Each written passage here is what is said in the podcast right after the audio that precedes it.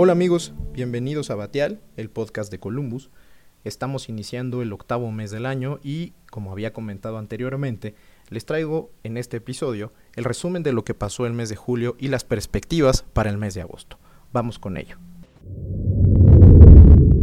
Los mercados en el mes. Se intensificó durante el mes de julio la segunda ola de contagios de COVID-19 en diversos países, particularmente en la Unión Americana. Ante dicho contexto, la movilidad reflejada en indicadores de alta frecuencia volvió a frenarse y con ello también lo hizo la expectativa de una recuperación más acelerada en la economía global. El único sustento en los mercados continúa siendo la gran cantidad de liquidez y estímulos que han proveído bancos centrales y gobiernos durante el séptimo mes del año. Se anunció un nuevo paquete de gasto en Europa, mientras que en Estados Unidos sigue negociándose el que sustituiría al que venció justamente en julio y permitiría que se mantengan las transferencias al consumidor norteamericano. De nuevo, las emisoras tecnológicas impulsaron el avance en Wall Street.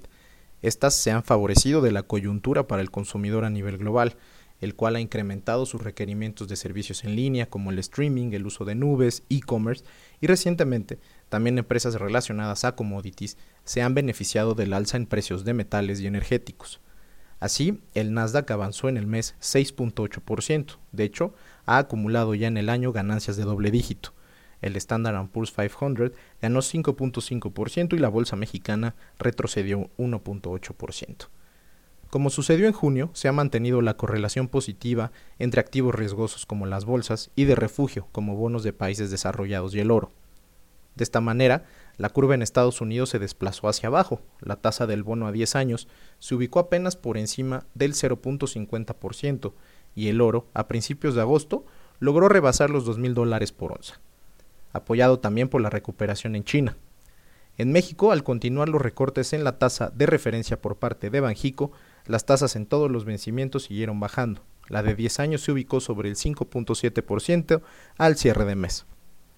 Finalmente, en lo que respecta a las divisas, se observó durante julio una depreciación recurrente del dólar respecto a monedas desarrolladas, medidas a través del dólar index o DXY.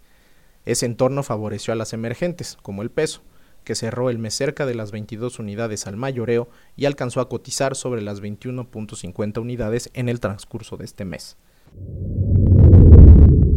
Ahora, ¿qué esperar en agosto?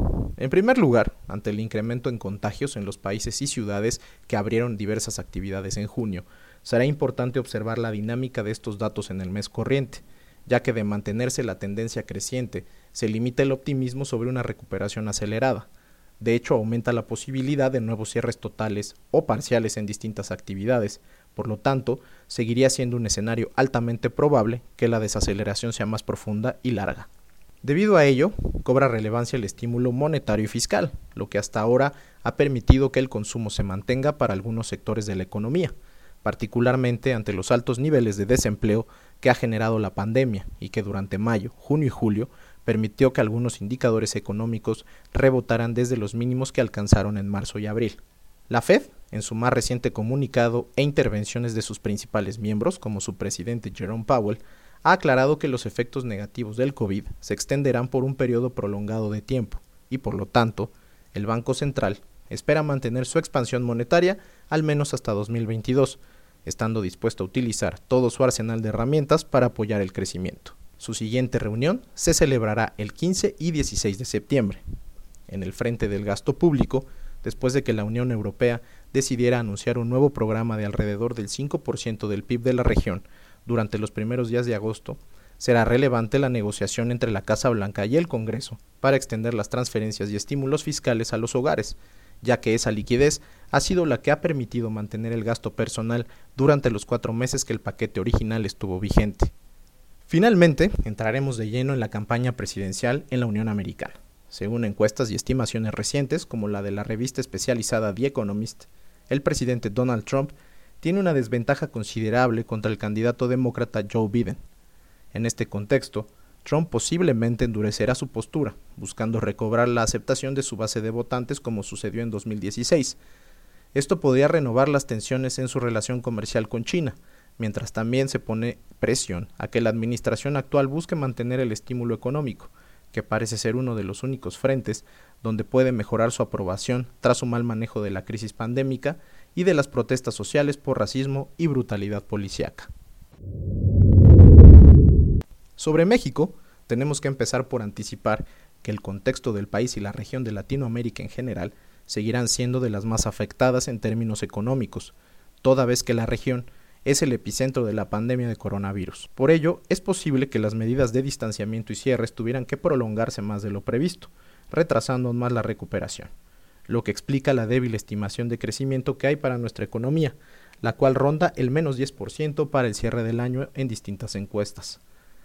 A diferencia de otras latitudes, localmente el estímulo fiscal ha sido limitado, buscando no incrementar el monto de la deuda, que ya se ha visto afectada como proporción del PIB por la debilidad económica. Sin embargo, esta misma razón ya ha impactado en los ingresos públicos, tanto por la caída en la plataforma de producción petrolera como en la recaudación de impuestos, generando una caída de 30% en lo recabado en IVA y IEPS por dos meses consecutivos.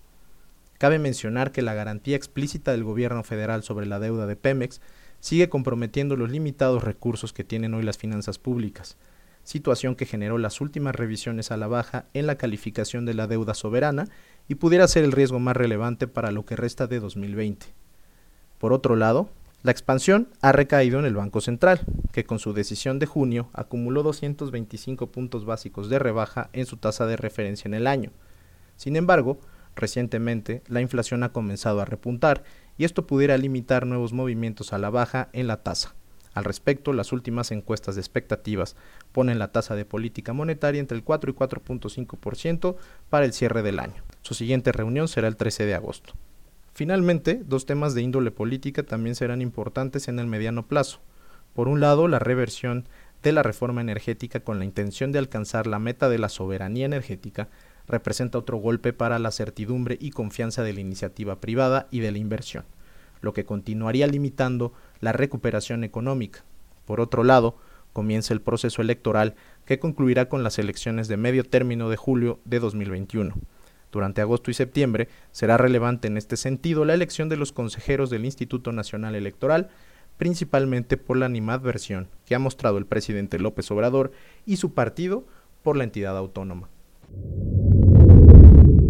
Con eso terminamos el podcast de esta semana. Espero que les sea de utilidad este pequeño resumen y las perspectivas de lo que podríamos tener durante el mes de agosto.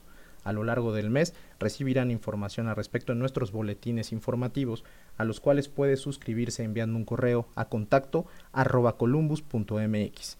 Muchas gracias por su atención, nos escuchamos la próxima vez. Hasta luego.